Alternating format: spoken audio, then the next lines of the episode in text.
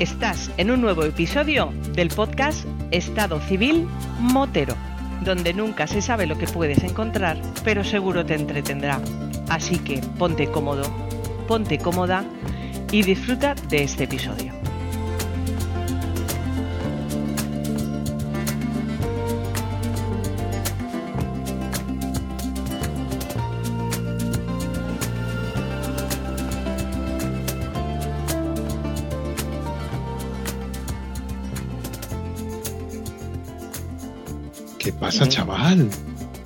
Hombre, ¿qué es esto, tío? La primera cara que veo hispánica. Una cara hispánica. Feliz año nuevo, Antonio. Feliz año Hombre. nuevo. Para tu información, sigo teniendo el viejo.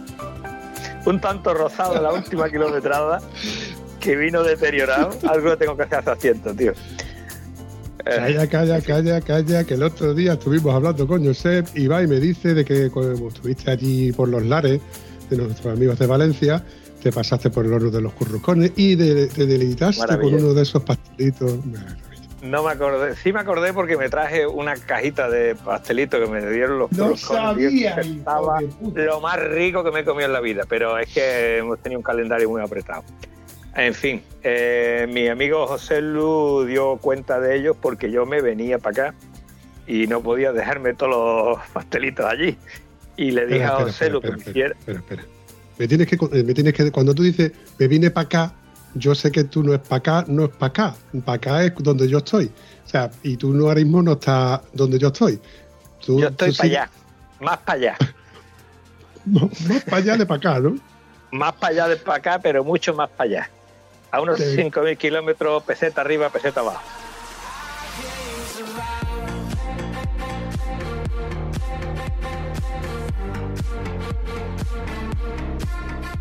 Pues yo estoy ahora mismo en Solingen, un pueblo muy bonito.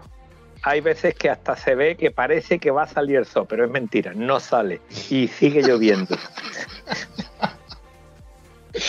Aquí yo veo veo ópticas y digo, ¿y para qué tienen gafas de sol los escaparates? ¿Esto qué es? ¿Para los turistas de verano? ¿Para algún despistado que ve que le compra una gafa de sol? Yo, mm, la primera vez que vino aquí con gafas de sol, eh, me las puse cuando pisé las carretillas del avión, que era el aeropuerto de, de Jerez. Entonces, cuando salí del avión fue cuando me puse las gafas de sol en 10 días que me pegué aquí. Y vamos por el mismo camino.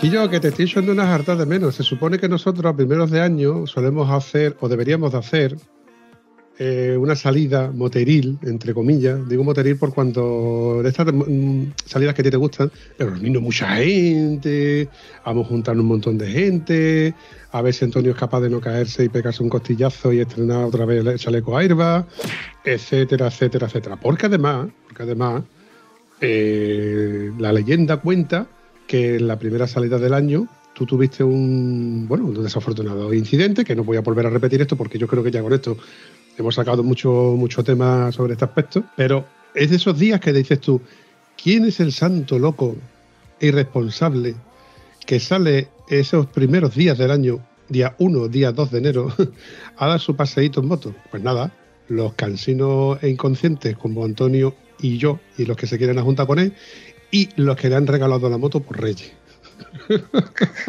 ¿Es- ¿Eso es así o no es así, cabeza? Eh, sí, suele ser así, pero hay un detalle, Guillo. Eh, cuando yo llego aquí a... Yo estuve primero en Nuremberg, que es donde está mi hijastra, que la quiero con locura, y la verdad que cuando llegué allí había un poquito de nieve, ¿no? Mm, Cuando me vengo a Solingen, y aquí no hay nieve, pero es que las temperaturas más altas de aquí son las más bajas de allí. Entonces, eh, aquí parece que salir en enero es toda una machada y aquí la gente va a trabajar en moto algunos valientes, ¿vale? No todo el mundo. Se ve alguna K1600 dando paseos por la autopista y dice, tú míralo, ahí va el tío más contento que todas las cosas.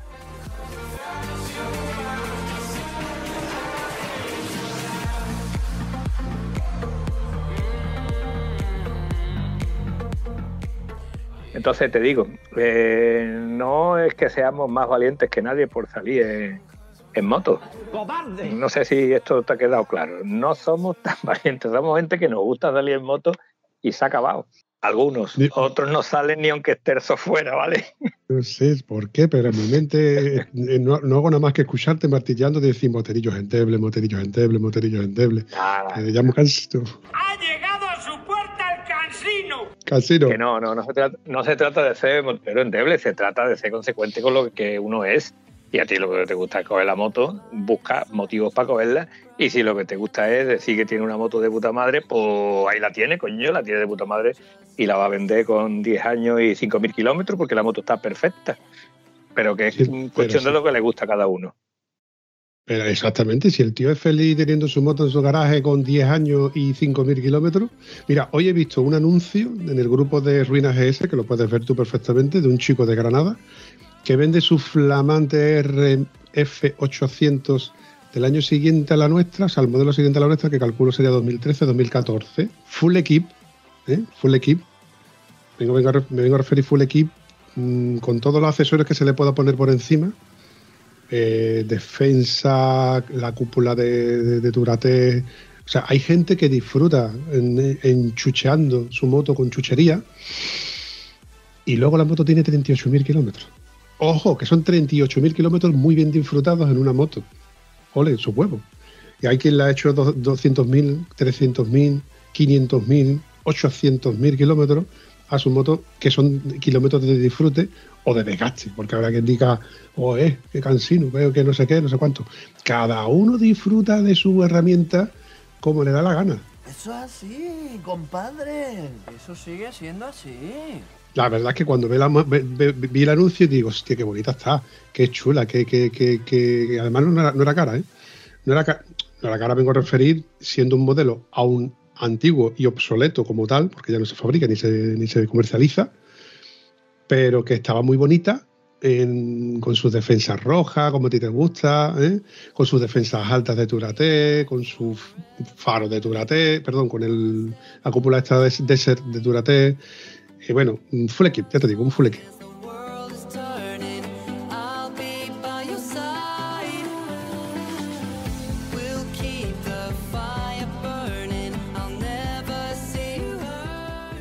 Y dices tú, que yo, ¿en, qué disfrutaste, tío, de la moto? Porque el típico anuncio que yo recuerdo haber visto en, nuestra. en, en Wallapop o en motos.net de nuestras motos es el típico que la ha comprado no le ha hecho absolutamente nada, me vengo a referir, personalizarla o vestirla a su gusto, de ponerle un toque o ponerle maleta o viajar con ella, que prácticamente está original de casa y la vende porque no la ha cogido realmente, que también es el caso. Pero bueno, volviendo al tema, que cada uno hace con la moto lo que le dé la gana, es mi arma. Sí, es lo correcto. Es lo más correcto, que cada uno haga lo que le apetezca. Eso es así. Y los pimientos son asados. Y las papas fritas. Y dicho esto, volviendo otra vez al tema de que, de que te volviste de Valencia, te trajiste unos pastelitos de ahí de los curruscones, ¿ya le has hecho el efectivo rodaje a ese nuevo motor? No, que va, tío, se le hecho 4.000 kilómetros nada más. El rodaje no eran 500.000, cojones. Por 4.000 me falta un montón. Pero bueno, tú físicamente tú dices tú, venga, pues yo ya puedo decir que la moto ya no me va a dar, que la moto, este motor es un motor fiable, porque el motor, hay una cosa que no hemos contado.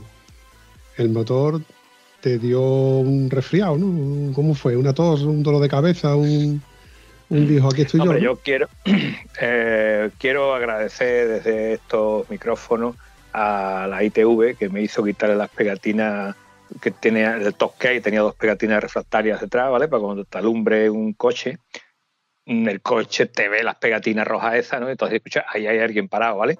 Pero me dijo la ITV que no podía tener esas pegatinas, que no eran legales, así como unas amarillas que llevaba en, la rueda delantera, en el guardabarro delantero.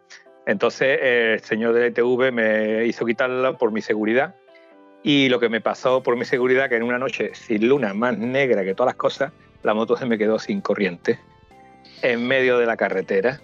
En la carretera es el tramo que coge de la carretera de Salamea, que que va hasta Huelva, el tramo que te metes directamente para Valverde, que es una carreterita antigua, estrechita, mm, con las pinturas que tienen las carreteritas nuestras, que es decir, que eso se pintó cuando Franco era cabo, y en esa carretera sin casi sin pintura y sin luz se me queda la moto sin corriente.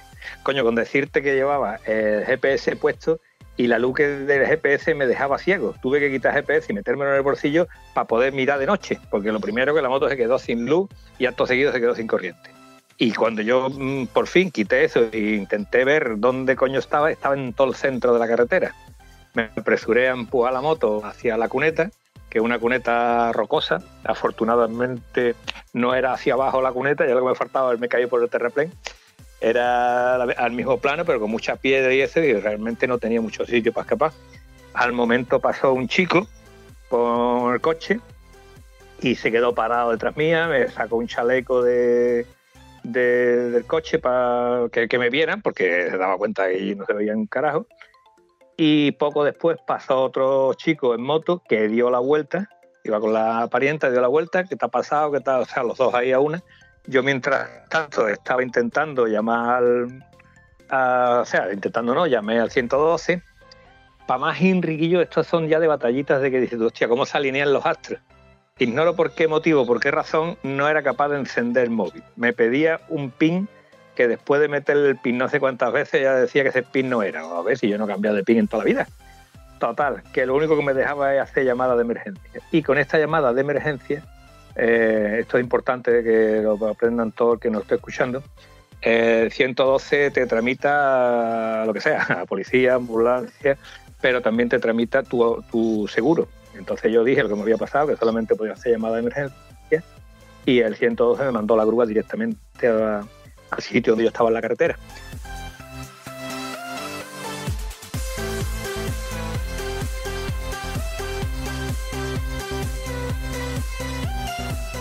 Eh, como el sitio donde estaba era oscuro y estaba bastante vendido, eh, también es verdad que estaba a unos 400 metros, 500 metros del pueblo. Y con la garantía de tener el coche de este chico por un lado, que era de pilas, y el motero que estaba al lado mío, que era de Valverde, pues me decidí con mi ropa de moto de invierno a empujar la moto a esos 400 metros, que afortunadamente eran solamente 50 metros cuesta arriba y ya lo demás era una bajada hasta, hasta el pueblo. Y ya allí, gracias a Dios, llegué al pueblo, en la zona donde se aparcan las caravanas, bajo luz de farolas, allí aparqué y allí me quedé esperando que viniera la maravillosa asistencia.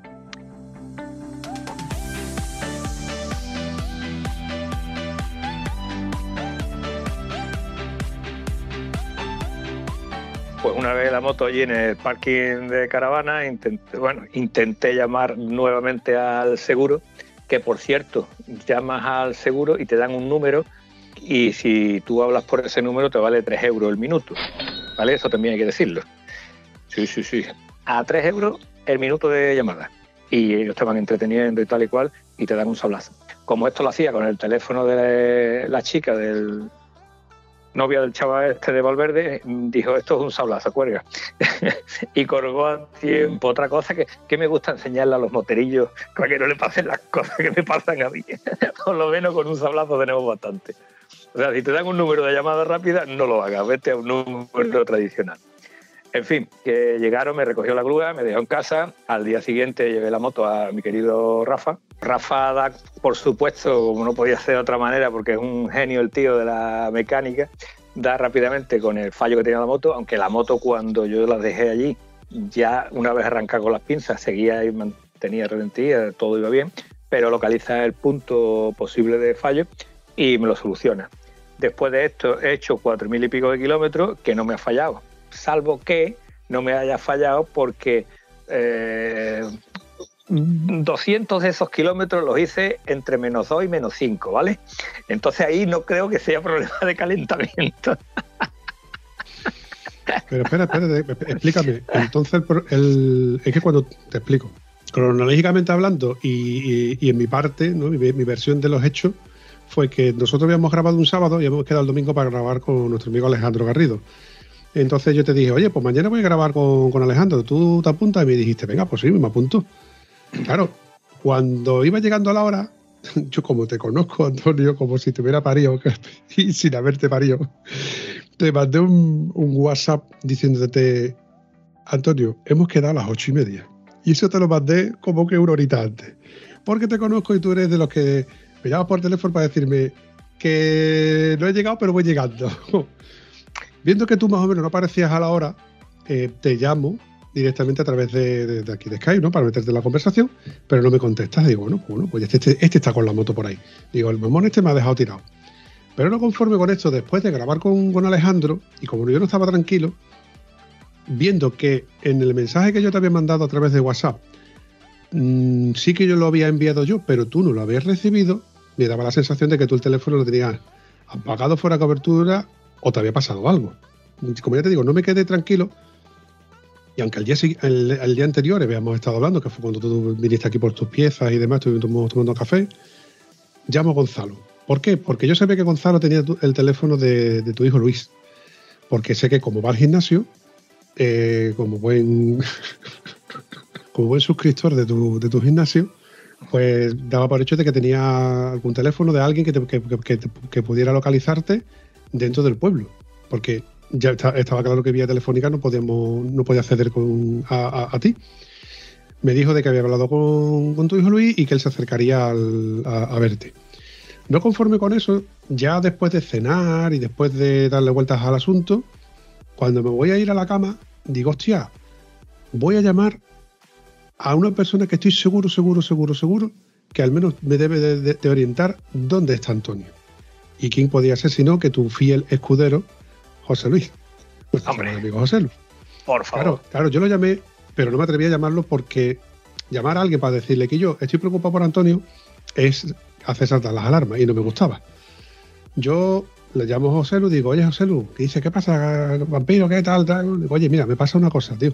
Que llevo un rato para localizar a Antonio y dice, ah, no te preocupes, ya Antonio ha estado aquí y ha conseguido hablar por teléfono, me ha llamado desde el teléfono del padre que ya ha conseguido que se ha quedado sin moto, sin luces, sin corriente y sin teléfono.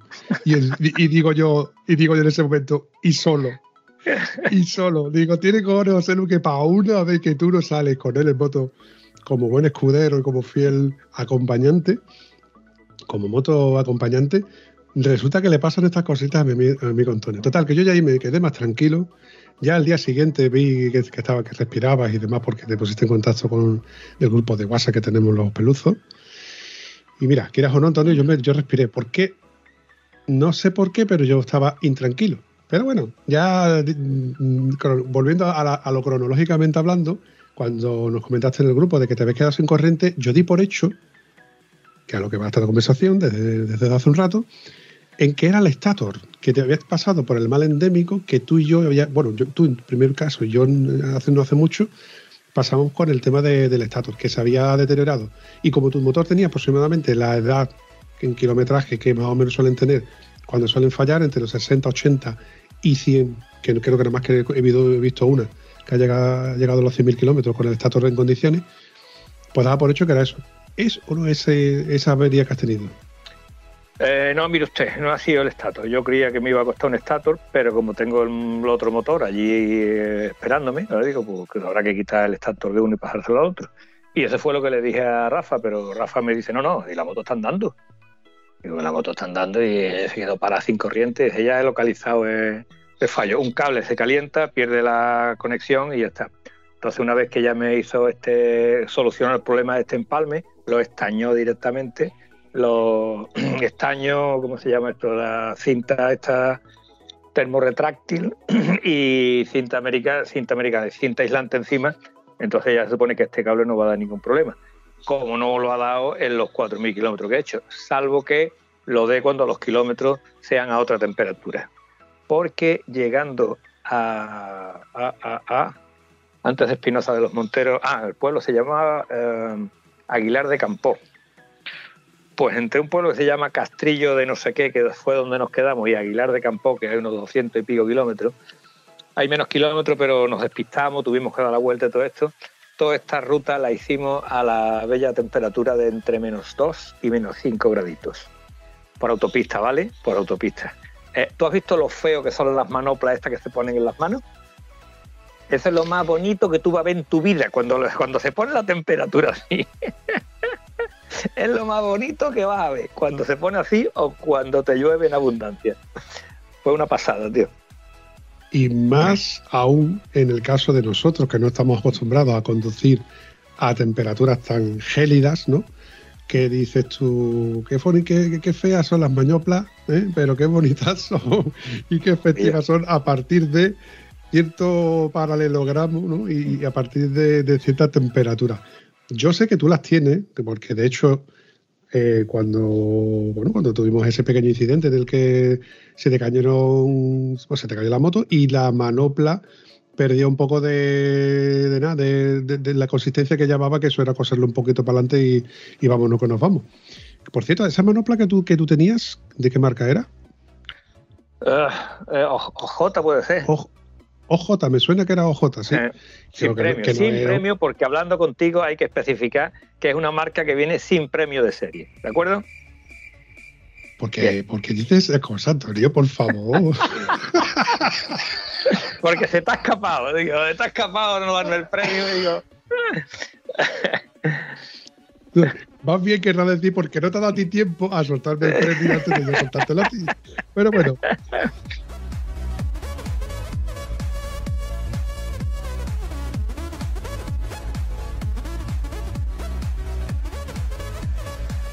Siguiendo con el camino de el Pepino, volviendo al, a la.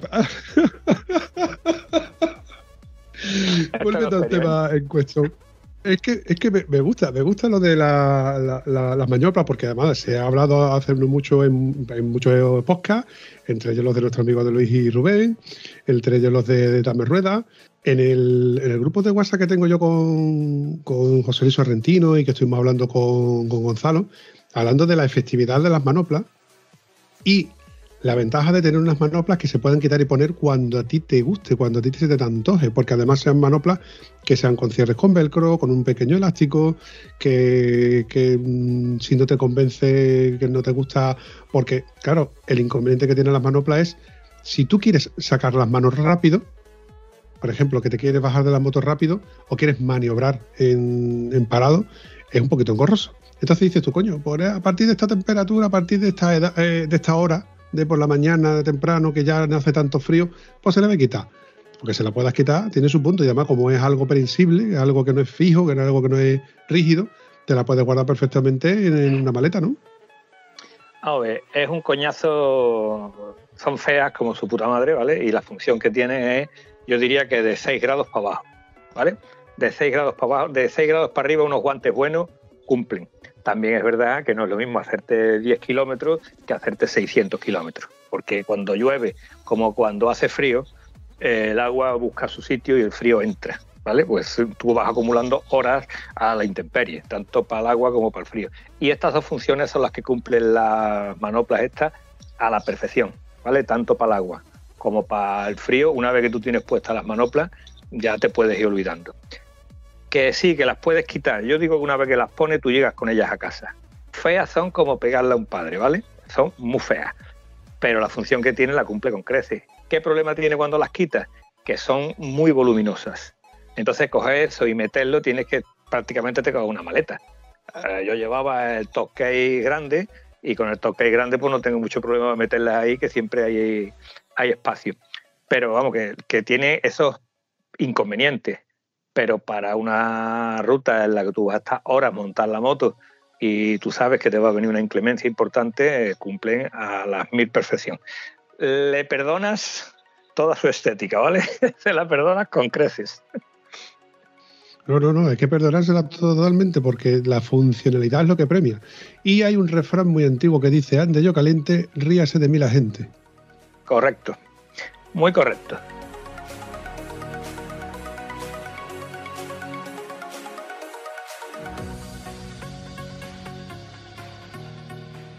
La frase fue que cuando la temperatura, porque hacía, te digo, hasta menos 5 grados, después llegando a Espinosa de los Monteros ya la temperatura había subido a 4 grados. Llegamos hasta un puerto de montaña que estaba cerrado, dimos la vuelta para atrás, se fue aquel día. Al día siguiente volvimos a buscar otros puertos de montaña que estaban abiertos para coches con cadenas, porque para la moto era un riesgo altamente innecesario pasar por ahí. Nos volvimos a dar la vuelta, pero lo curioso es que en el valle hacía hasta 14 grados. O sea, menos 2 en el puerto de montaña, 14 en el valle. Era una maravilla, aunque tuviéramos que dar un rodeo importante con las motos, ¿vale? Ahí es cuando tú dices, bueno, le voy a quitar la manopla. No, se la voy a dejar. se la voy a dejar, que esto va genial. Y fue un disfrute apoteósico como solamente las carreteras del norte te pueden ofrecer.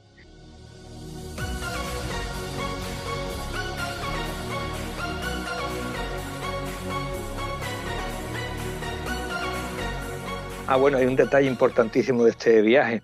Eh, nos pasamos desde Cantabria hasta el País Vasco ya haciendo la vuelta, en vez de para abajo nos fuimos para arriba. Y te digo una cosa, Guillo, ¿tú te acuerdas dónde están las carreteras más malas de España? Según la última estadística de don Antonio, en Jaén. Vale, pues ya te digo dónde están las mejores carreteras de España, pero con diferencia mm, diferencial, pintadas, asfaltadas y lisas que no te encuentras un bache ni buscándolo. País Vasco, pollo, País Vasco. Es de verdad alucinante el estado de esas carreteras, Guillo. Tanto secundaria como primaria, como autopista, como población. Impresionante. Decía Guillo, aquí no hace falta suspensiones y esto va perfecto. Maravilloso, tío, maravilloso. Qué pena. Pues mira, yo me alegro de que te haya llevado un bonito recuerdo del País Vasco, tío. porque normalmente suele hablarme siempre de alguna connotación referente a un estado de conversación de carretera, que, bueno, que como yo muchas veces le he dicho, Antonio, cuando tú entras en modo mm, cascarrabia con que hay que ver la carretera de Hinojo, que hay que ver la carretera de Almonte, que hay que ver, claro, nosotros siempre hablamos de nuestras carreteras, que son las que nosotros conocemos, pero todo aquel que escucha el podcast de Estado Civil Motero, ya sea en el ámbito nacional como en el extranjero, tiene su propia red de carreteras malas, donde diría, pues aquí, si tú quieres carreteras malas, vente para acá, churrita, vente para acá. Pero oye, eh, volviendo al, tema este en el que yo te veo o, me sitúo, en el que tú estás ahí solito, sin el móvil, ahí solito a ver si los reflectantes ahí solito a ver si, si me rescata alguien, que estoy a, a, dos pasos de mi casa, porque como quien dice, estabas a dos pasos de, tu casa, estabas a 50, 60 kilómetros. Sí, sí, no, calculando a grosso modo. Que lo mismo te podía haber pasado eso ahí que te podía haber pasado a los 4.000 kilómetros que tú estabas de, tu casa. Pero dices tú y yo, ¿y ahora qué? Porque da un poquito de, dice, vale, sí, volvemos a la antigua usanza esa en la que tú estabas en la carretera la, que no había, en la, época en la que no había móviles, y tenías que servirte de la servidumbre de, alguien que pasara por allí y en su buen hacer, pues te echara un cable y pedir un teléfono en el pueblo donde te pudieran arreglar la moto, o sea, llevártela, traértela, eh, buscarte una grúa. Esas cosas parece que son impensables, pero ocurren y a ti te ha ocurrido. Ahora te digo yo, amigo mío, tú y yo que, que somos en, este aspecto muy parecido en el aspecto de los Porsi, que siempre llevamos en la moto los Porsi, ¿no? Llevamos de todo. No para, lo que nos haga, no, para que nos haga falta nosotros precisamente, sino que eh, un rollo de cinta americana no ocupa sitio. un, rollo, de papel higiénico no ocupa sitio. Eh, un paquete de brida no ocupa sitio. Eh, un paquete de. Y cuando te vienes a dar cuenta, los Porsi ocupan un mogollón de, de sitio.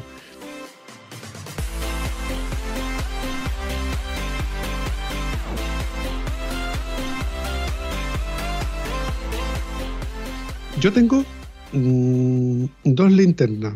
Yo tengo dos case y en los dos case tengo dos linternas. La última que compré de AliExpress es una linterna típica que la compré específicamente de esta que se pudiera recargar a manivela. Mm, el, de regalo te venía en la, propia linterna una célula de esta fotovoltaica que es, o sea, teóricamente recarga con la luz solar. Eso va a recargar un mojón. Eso viene de China. Los chinos no se van a gastar un puñetero duro en, que eso funcione a las mil maravillas, pero claro, yo en mi subconsciente prefiero llevar tiritas a no llevarlas si me hace falta llevar tiritas, por poner un ejemplo. Y claro, la linterna está, mi, la condición es que en el Tosque, cuando tú abres el Tosque, como no tienes luz, pues coges la linternita, le das 5 segundos, 10 segundos de manivela y rápidamente encuentras lo que tengas que buscar. La vuelves a enganchar, la te viene con un mosqueto incluido, la vuelves a enganchar en el cablecito del Tosque y tira para adelante. En tu caso, te hubiera venido bien. Lo mires por donde mires, te hubiera venido bien.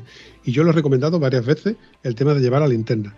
En el otro Tosque, para no tener que andar quitando y poniendo linterna, no tengo la. O sea, no me llevo la, linterna. Lo que tengo es una linterna que lleva pilas de, de esta de, tipo botón las típicas pilas que, vienen en, vuestros mandos de distancia de los coches o en algunos mandos de distancia, la típica 2032, RC 2032, que cuando se va quedando sin batería, en los mandos de distancia, resulta que sigue teniendo batería para poder usarla en estas linternas. Y esa linterna la tengo yo, que además súper pequeñita, que se puede poner con un clip en la camiseta, en cualquier sitio, y te alumbra bastante. Bueno, pues tengo esa linterna con un mogollón de pilas a punto de gastarse para poder usarla para cuando me hacen falta. Y la verdad es que eh, esta funciona muy bien porque la tengo en un sitio específico del Dockcake, le doy un botoncito, me ilumina lo que yo necesito, le vuelvo a dar al botoncito y se, eh, y se apaga. Y ya, ya ha hecho su, servicio. Si se me olvida dar al botoncito, como de todas formas tiene poca pila, pues nada más que tengo luego que cambiar la pila, que eso se cambia, vamos, tiene un, cierre típico de, guardar las pilas de cualquier mando de distancia, muy rápido. Un pequeño consejo que, que suelo dar y yo creo que a ti te hubiera venido bien. Eh, correcto, Vampi, está muy bien, pero tú te acuerdas aquella frase que decía yo, las cosas pasan porque tienen que pasar. Mm, mi teléfono también tenía linterna, ¿no? Pero lo que pasa es que el teléfono lo que no tenía era las funciones de, teléfono. La historia fue que yo normalmente llevo una linterna en la, ¿cómo se llama? La riñonera, que es el bolsillo este de pierna que llevamos nosotros. Pero casualmente el día antes, pernera, correcto. Casualmente el día antes la había recargado y la había dejado en la riñonera que me iba a llevar de viaje como era ir de una vuelta a la sierra y volver y volver de día, pues no iba a tener problemas. Entonces, mm, la linterna que me tenía que llevar encima no la llevaba. Esas cosas son así. Perdóname, que te interrumpa, don Antonio. Cuando tú has dicho una salida de Ibor Benerdía, ahora Antonio, ¿tú has hecho alguna una salida de Ibor Benerdía? ¿De ir Cruz a tomar café? ¿De ir y volver sin mirarle? Tú no haces salidas normales, cansino. Tú cuando sales es para gastar mínimo un depósito, cabeza. Eso es falso. ¿Cuándo he gastado yo un depósito? Tenía que estar malo. Algo tenía que haber pasado para gastar solamente un depósito. Te gastan dos depósitos. claro, te gastan dos depósitos. El segundo llega pelado a punto de llenarlo. ¿De acuerdo? De hecho, había hecho 485 kilómetros en la, en la salidita esta, ¿no? Y ahí fue donde, en fin, la historia esta. Pero cuando te quedas de noche sabiendo que te han hecho los de la ITV por tu seguridad, quitar los catadióptricos, esto que por favor, por favor, que alguien me lo explique, ¿por qué un camión lleva un marco rojo que lo coge entero, de unas dimensiones de 3 metros, vamos, habla por hablar, ¿no? Eh, 2 por 50 por 250, un marco rojo, pegatinas amarillas, rojas, 5 puntos de luz y una moto solamente puede llevar un punto de luz y no puede llevar catadióptricos. ¿Por qué? porque es más seguro darle un por culo a un camión que darle por culo a un motero. Que yo, tío, poner los pies en el suelo.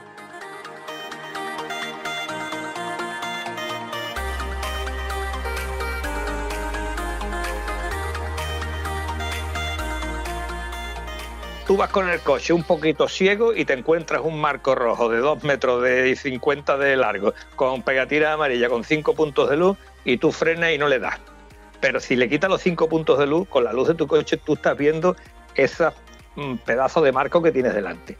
Bueno, pues por la ley de no sé quién, tú en la moto no lo puedes llevar, no es necesario que te vean. ¿Te acuerdas la campaña de por tu seguridad hazte ver? Un mojón. Por tu seguridad te voy a cobrar por los antinieblas 200 pavos. Y ahora te va a quitar esto y te cuesta la vida. Ah, mala suerte. En fin, eh, es cansino, tío, pero mejor de la vida. No, no, vamos a ver, que Antonio, si yo no te, no te voy a quitar la razón, porque de cuñado a cuñado, ¿vale? ¿Eh? En esta conversación que ya, la, que ya la hemos tenido. Las motos tienen obligación de llevar un catedióstrico que esté totalmente longitudinal al eje de la carretera, me vengo a referir, que tiene que estar vertical, vertical para que ejerza su función eh, en la parte trasera con unas dimensiones que, que vale, pero no puedes llevar dos. Eh, tiene que llevar su luz reglamentaria, pero no puedes llevar dos. No, mm, y yo, es que tampoco es que vayamos a convertir esto en una feria y llenemos la moto de reflectante. Y que, y, ojo, también habría que ver qué se considera reflectante y qué se considera catadióstrico. Porque una cosa es una pegatina reflectante como la que viene en nuestros cascos, y otra cosa es la típica pegatina reflectante catadióstrica, que es la que vemos en las señales de tráfico, que, también que se suelen ver en los vehículos de maquinaria pesada o que solemos ver en las lonas de los camiones o en, o en las cisternas de los camiones. Esta que depende, da igual la luz donde, de cómo incida, así se es reflectante. ¿Qué pasa? Que yo, yo entiendo, ojo me lo invento, ¿eh? yo entiendo que la ley te prohíbe usar ese tipo de pegatinas reflectantes que no catadióstricos, donde que además que son pegatinas homologadas con 3M, etcétera, porque tienen un alto poder de visibilidad. ¿Qué pasará? por hecho de que como eso ahora influirá tanto la reflectabilidad de la luz, pues dirán, coño, esto no es legal puesto que no está homologado. Tú tienes que tener solamente como homologación tu pequeño reflectante que llevas encima o debajo de la luz, no, sé en qué, dependiendo de qué moto, la nuestra, si mal no recuerdo, está encima de la luz portamatrícula, perfectamente visible. Pero luego, ¿qué pasa? Que luego los catadióstricos no, no, están permitidos como tal. Sin embargo, hay también depende de qué país eh, vienen de serie el, los guardabarros delanteros. Y sin embargo, fíjate tú la incongruencia de que tú en una bicicleta te compras una bicicleta entre Carlón y te viene con los catadióstricos puestos en las ruedas. ¿Cuántos cojones? Ole, ole. Y que se vean con movimiento y que se vean, coño, es por tu seguridad, ¿no? Que, menos. Y sin embargo, no están obligados a llevar luces por la noche. Evidentemente, el, ciclista las lleva por su seguridad. Que da igual que se llevara tres o cuatro o que sean altamente reflectantes, que seguro que en algunos de nosotros nos hemos cruzado o hemos adelantado a algún ciclista que la luz escandilaba, no, destellaba tanto que te dejaba ciego. ¿No te ha pasado a ti, Antonio? Hombre, tanto como dejarme ciego no, pero sí he visto a un ciclista andando y a cuatro kilómetros decía yo, ahí hay algo, tío. A cuatro kilómetros, una barreta maravillosa de la Mancha, en un día un poco de penumbra, y yo decía, ahí hay algo, ahí hay algo, cuatro kilómetros. Y vamos, cuando lo vimos, el tío tenía un pedazo de luz. Y vale, dime tú, ¿en qué momento me puedo yo quejar de haber visto a ese hombre con esa anticipación? O sea, eh, que aquello te vaya a dejar ciego, un punto rojo, tú puedes decir que me moleste ligeramente. A mí me gusta mucho más que ese tío siga dándole los pedales el resto de su vida a que yo no lo vea y me lo lleve por delante. De igual manera, creo que un catadióptrico puesto en una en el top que llevaba dos, dos, pegatinas, además homologadas, porque me, me las dio mi querido Piti, de las pegatinas que le tenían que poner obligatoriamente a su camión, me dio dos trocitos y esos trocitos son los que yo le puse ahí. O sea que homologadas estaban. Pues se las tuve que quitar para pasar la ITV. ¿Vale? Cuando vaya otra vez al ITV le voy a decir, yo, mm, ¿te acuerdas cuando tú me hiciste quitar las pegatinas? Sí, mira, se las he puesto otra vez. Ahora le voy a poner cinta de carrocero encima para pasar la ITV contigo. Pero cuando vaya se la voy a quitar por aquello de conservar mi pellejo. Porque la última vez que tuvimos esta conversación dijiste, si la ITV no la puedes pasar lo mismo que dije de los antinieblas, me ha costado 200 pavos llevar unos antinieblas. No sé si me han salvado la vida en otra ocasión. Calculo que cada vez que encendido los antinieblas me ha costado 10 pavos encenderlos, por lo poco que lo he usado. Pero hay cosas que se llama aquí yo, te la voy a trincar como quiera que sea, o tengo unas normativas legales que se escapan a la realidad que necesitamos en cada momento. Sí, sí, sí, sí, estoy totalmente de acuerdo contigo y voy a volver a decirte lo mismo. Los camiones están obligados a llevar luces de gálibo, las cisternas están obligadas a llevar los catadióstricos reflectantes para ver el contorno y las dimensiones. Y nosotros, en nuestras motos, y sobre todo las maletas, que nosotros sobrepasamos el ancho hasta creo que 50 centímetros del estándar, porque está, te lo permite la ley, que con maletas puedes exceder, creo que eran 50 centímetros, en cada ancho, o sea, por el lado derecho y por el lado izquierdo del ancho de, la moto. Entonces yo creo que, que es necesario de mm, darle la posibilidad al vehículo que está detrás tuya que sepa cuáles son las dimensiones de lo que tú, de, lo que tú llevas, del ancho de, de, lo que te va a adelantar. Y al menos que vea con seguridad cuánto, qué, qué mides, que no eres un vespino, a lo que vengo a referirme. Pero bueno, la ley está hecha de esa manera y nosotros tenemos que acatarla como buenos ciudadanos y como buenos corderitos que somos. Dicho todo esto, a lo que quería intentar de convencerte, o con el consejo este que volvíamos otra vez con el tema de la, de la, linterna. Nunca está de más llevar una linternita encima, que, que sí, que la linterna del móvil te puede valer. Pero la linterna del móvil, ay amigo mío, cuando te quedas sin móvil. Claro, claro, lo mismo que la linterna que llevaba en el bolsillo, que me la dejé en casa. Las cosas, vamos a ver, que, que tú tienes que ir preparado para lo que te puedas encontrar pero eh, lo que te digo es que siempre se van a unir los elementos para que lo que tenga que pasar pase, ¿vale? Yo se unieron los elementos para que yo me partiera una costilla aquel maravilloso día y se unieron los elementos para cada accidente, cada cosa que tenemos. Nunca el accidente es por una cosa sola. Hay la película esta de curioso caso de, de Benjamin Button, te expone si hubiera pasado este coche antes, si esto hubiera pasado después, si yo no me hubiera entretenido, en fin, se van poniendo los acontecimientos de manera que en el momento que la maravillosa bailarina va a cruzar la calle es cuando viene el taxi que le destroza la pierna y le destroza la vida. Mm, realmente la vida son suma de acontecimientos. Lo que tenemos que ir es, eh, en la medida de lo posible, ir, mm, como te digo, previendo lo que puede pasar. Y ahora te voy a decir una anécdota que me pasó. O sea, que no me pasó porque tenía esa prevención, que no sé por qué tenía esa prevención en ese momento.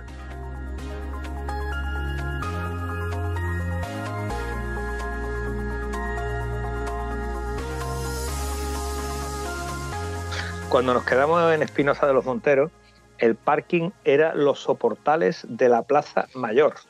O sea, una plaza grande, una zona peatonal y te dice el tío del, del hostal donde nos quedamos, deja las motos aquí, que aquí no hay problema ninguno.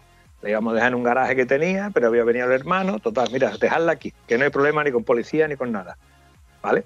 Entonces, el primer día salimos, cuando damos la vuelta, el primero o segundo día, a la hora de entrar en esa zona patronal, en esos soportales, con unos arcos muy bonitos, pues andando como va uno despacio en una zona peatonal, lógicamente justo detrás del arco por donde yo iba a meter la moto me sale un crío. Un crío que tendría 4 o 5 años. Entonces eh, Javi, que venía al lado mío, dice, hostia. Digo, ¿qué pasa, Javi? Dice, joder, ¿cómo te ha salido el niño? Digo, claro. ¿Tú no te has asustado? Digo, no. ¿Cómo que no te has asustado? Porque no sé por qué motivo, por qué razón, iba con la cosa de que iba a pasar algo. Pero lo difícil es que tú vengas al 100% de tu atención mm, siempre. Si tú ves que va a pasar algo, cortas un poco de gas, frenas un poco antes, vas a anticipar. Coño, parece que el espacio lo patrocina Polus Cribillé.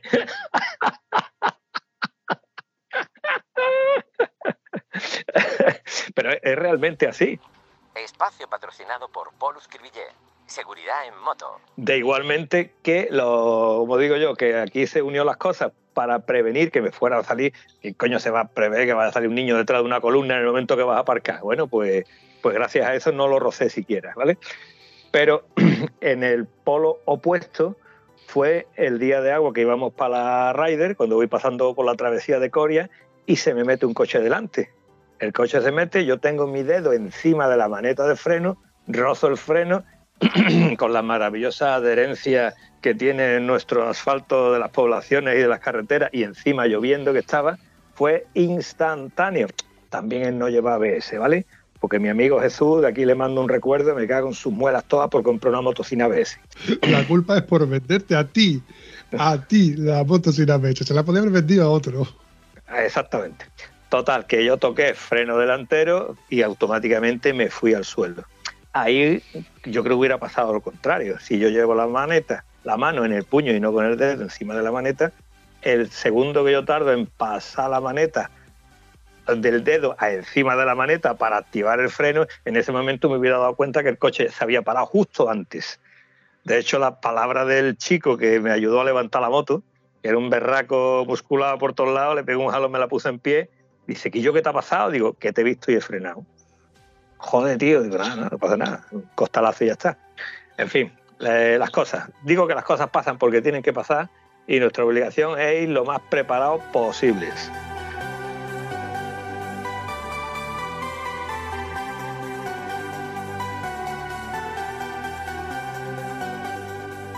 He dicho muchas veces, por culpa de o gracias a.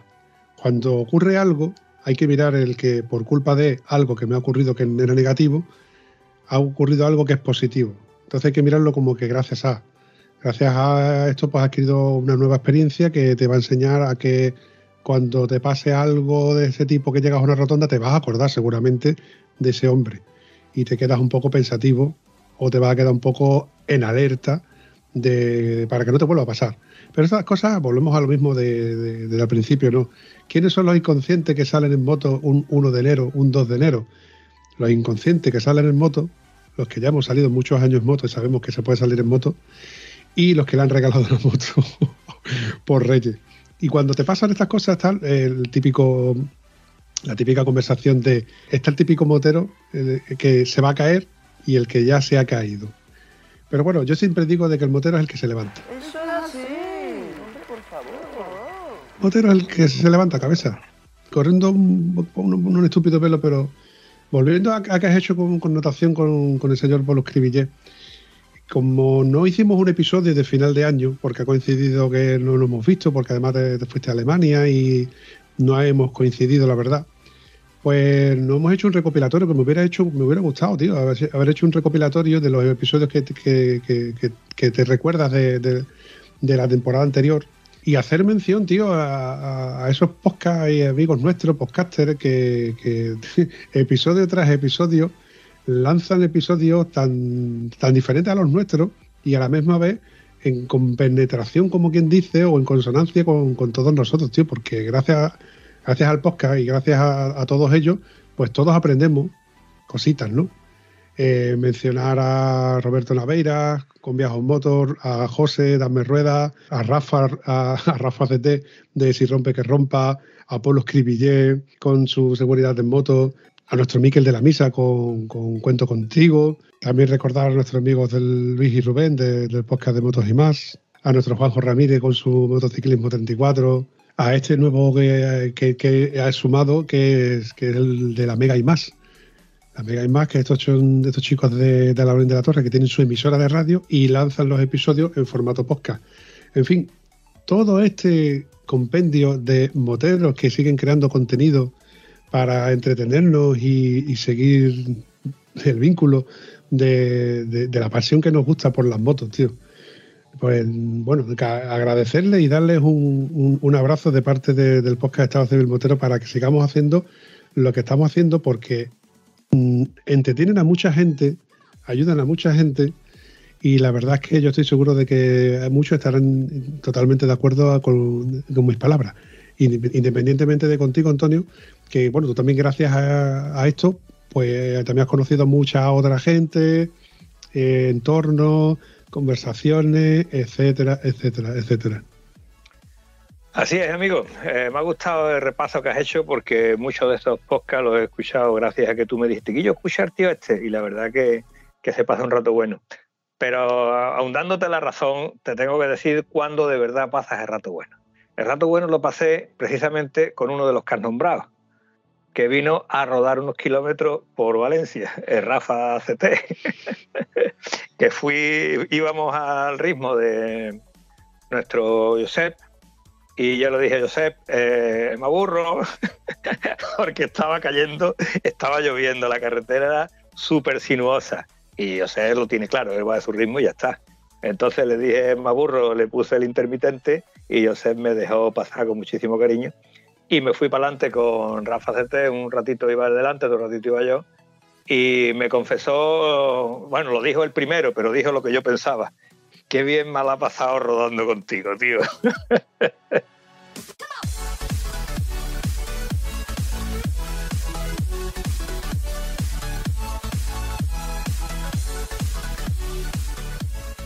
Fue un rato muy bueno, especialmente cuando dejó de llover porque carreteras de sierra a sierra, estrechitas, eh, subiendo, bajando y con lloviendo fuerte, eh, íbamos a un paso que daba penita de vernos, íbamos a 20, a 20 y, y quizás fuéramos rápidos, ¿vale? Así que cuando dejó de llover fue cuando pudimos explayarnos un poquito y disfrutar. Y precisamente con Rafa CT fue cuando visitamos al famoso Curruscón barra Curruscona, que nos dio un pedazo de alegría encontrarnos allí. Y bueno, me comí todo lo que. No me comí todo lo que trajo porque no me dio tiempo. Eh, mi querido José Lu me ayudó. Así que tenemos que ir un día a traer una bolsita. Al fin y al cabo nos lo van a regalar. Vamos. Ya. No, no, sí. si no, el, reclamo el reclamo no es que sea regalado, Antonio. El reclamo es otro, pero bueno, las condiciones tienen que ser otras.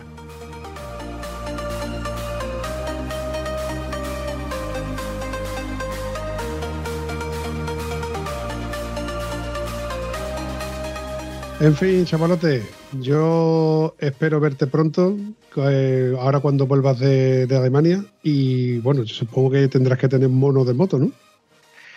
Sí, la verdad que tengo ganitas. Lo que pasa es que también me lleva mucho tiempo sin ver a la parienta y está aquí, pues me sienta bien, salvo que no puedo salir de mis paseos y mis cosas. Pero bueno, ya volveremos y recuperaremos. Doy por hecho que duermes calentito, ¿no? Hombre, comparativamente hablando, hay una diferencia. Si ya la Biblia, la Biblia, la Biblia te decía, no es bueno que el hombre esté solo. Fíjate tú, fíjate tú lo que sabía ese hombre que lo escribió. Escúchame, que tú te quedan las cosas por detrás, a mí sí me quedan más cosas que a ti. La ruta está fantástica. Hicimos la vuelta para ver a Josep y ya que estábamos en el País Vasco, pues qué tontería no bajar buscando la Silent Route, la ruta del silencio, que la verdad es una auténtica pasada, una auténtica pasada. Disfruté enormemente el tramito este de la ruta del silencio. Y curiosamente, como mi amigo Javi lleva el maravilloso, eh, ¿cómo se llama? el GPS tuyo. Hombre, mi maravilloso Garmin, ese que tengo una relación de amor-odio. ese, ese, ese. Pues cuando, estábamos cuando estábamos entrando en la ruta nos mandó a tomar por culo. Hicimos no sé cuántos kilómetros más por otras carreteras que nada tenían que ver con la ruta, que nos encantó. Pero claro, dijimos que yo, vamos a repostar, vamos a comer y vamos a ver la ruta, ya que hemos venido aquí, vamos a hacer la ruta bien hecha. Y dicho y hecho, volvimos a coger la ruta desde el inicio y aunque odiamos el GPS por mandarnos al coño nada más entrar en la ruta, eh, disfrutamos una barbaridad. También tengo que agradecer al, no sé, no sé en qué provincia española estamos, pero tiene una conversación de carreteras acojonante. Esa gente tiene que conversar durante meses y meses y meses y no toca un rastrillo.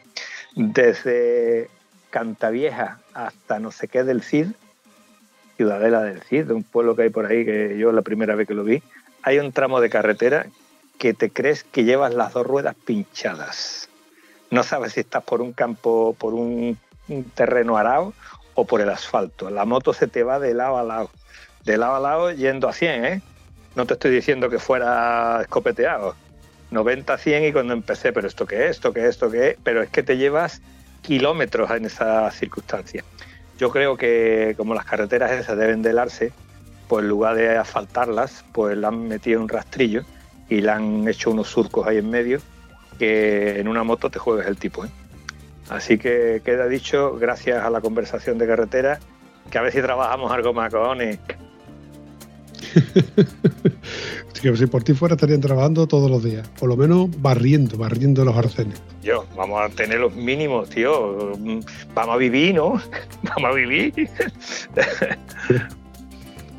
bueno, Chamalote, lo dicho. Para mí un placer, como siempre, volver a verte ese careto feo, que nos ha costado trabajito volver a reunirnos. Pero, tío, ya iba siendo hora de que empezáramos el año con buen pie. Así que chavalate, nos vemos la siguiente, ¿no? Pues nada, espero que la siguiente, como los maravillosos que tú has nombrado de los podcasts, eh, al estar hablando con Rafa CT, eh, te digo que escuchar un podcast es muy divertido. Pero conocer al que tiene la culpa del podcast da una satisfacción especial. Ah. Así que te lo vuelvo a decir, tú eres como es. Tú eres de, de moto de sofá, yo soy de moto de carretera y de ir a ver a la gente y, y a chuchar lo que es un, de verdad, de verdad, uno de los grandes placeres que tiene la vida, encontrarte con amigos o por lo menos como eh, con, con personas que tengan tu mismo desorden mental, que es lo más gratificante que te puedes encontrar. Muy bien dicho. Nos vemos, chavalote. Eh, nada, Vampi, ha sido un placer charlar contigo. Por supuesto, te tengo que decir una cosa. Qué bien mal ha pasado, tío. ¿Cómo sabía que me lo iba a decir? Oye, ¿me traerás algo de Alemania, no? Eh, sí, te traeré mucho cariño y un abrazo de oso. Eh, a tomar por culo. A salir en moto, que es lo que tienes que hacer, cojones. Gracias de nuevo por llegar hasta aquí. Si te gusta ese contenido, coméntalo en cualquiera de nuestras redes sociales. Y si además te ha servido de algo, compártelo.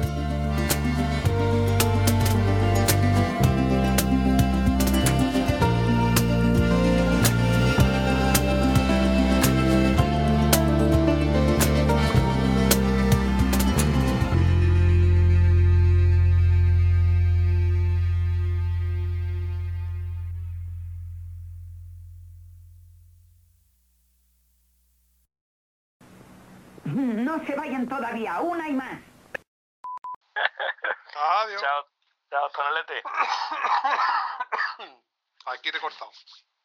Y yo. Me voy, que me voy, no a, me voy a duchar. Dime. Esto ha quedado de serio que no sirve ni para tomar falsa, ¿eh? No, no hay tomas falsas, que valga. Yo contigo ya, ya lo de las tomas falsas ya no son tomas falsas, siguen siendo conversación, contenido que se le mete ahí a, a- a grosso modo. Oye, me gusta tu camiseta, tío. Que, que, que he visto que tiene una camiseta muy chula ahí puesta. ¿Te has dado cuenta, no? ¿Eh? ¿Eh? ¿Eh? ¿Has visto? ¡Qué nivelazo! Hasta, Estado civil motero. Ahí la lleva. hasta sin voto te la pone. Hombre, que te... Que yo, te dejo. hay que llevar medallita, niño. Medallita te la tiene que llevar puesta, que si no se pierde el concepto. Venga. Que vaya bien todo, Vampi. Vamos hablando, sabrote. Venga, un abrazo, tío. Feliz año nuevo. Feliz año nuevo, campeón. Igual, Un besito, igualmente, un Vampi. besito. Besito a Ira de mi Eso en directo. No, no, no, eso en directo, en directo, como están bien las cosas. Chao. Adiós.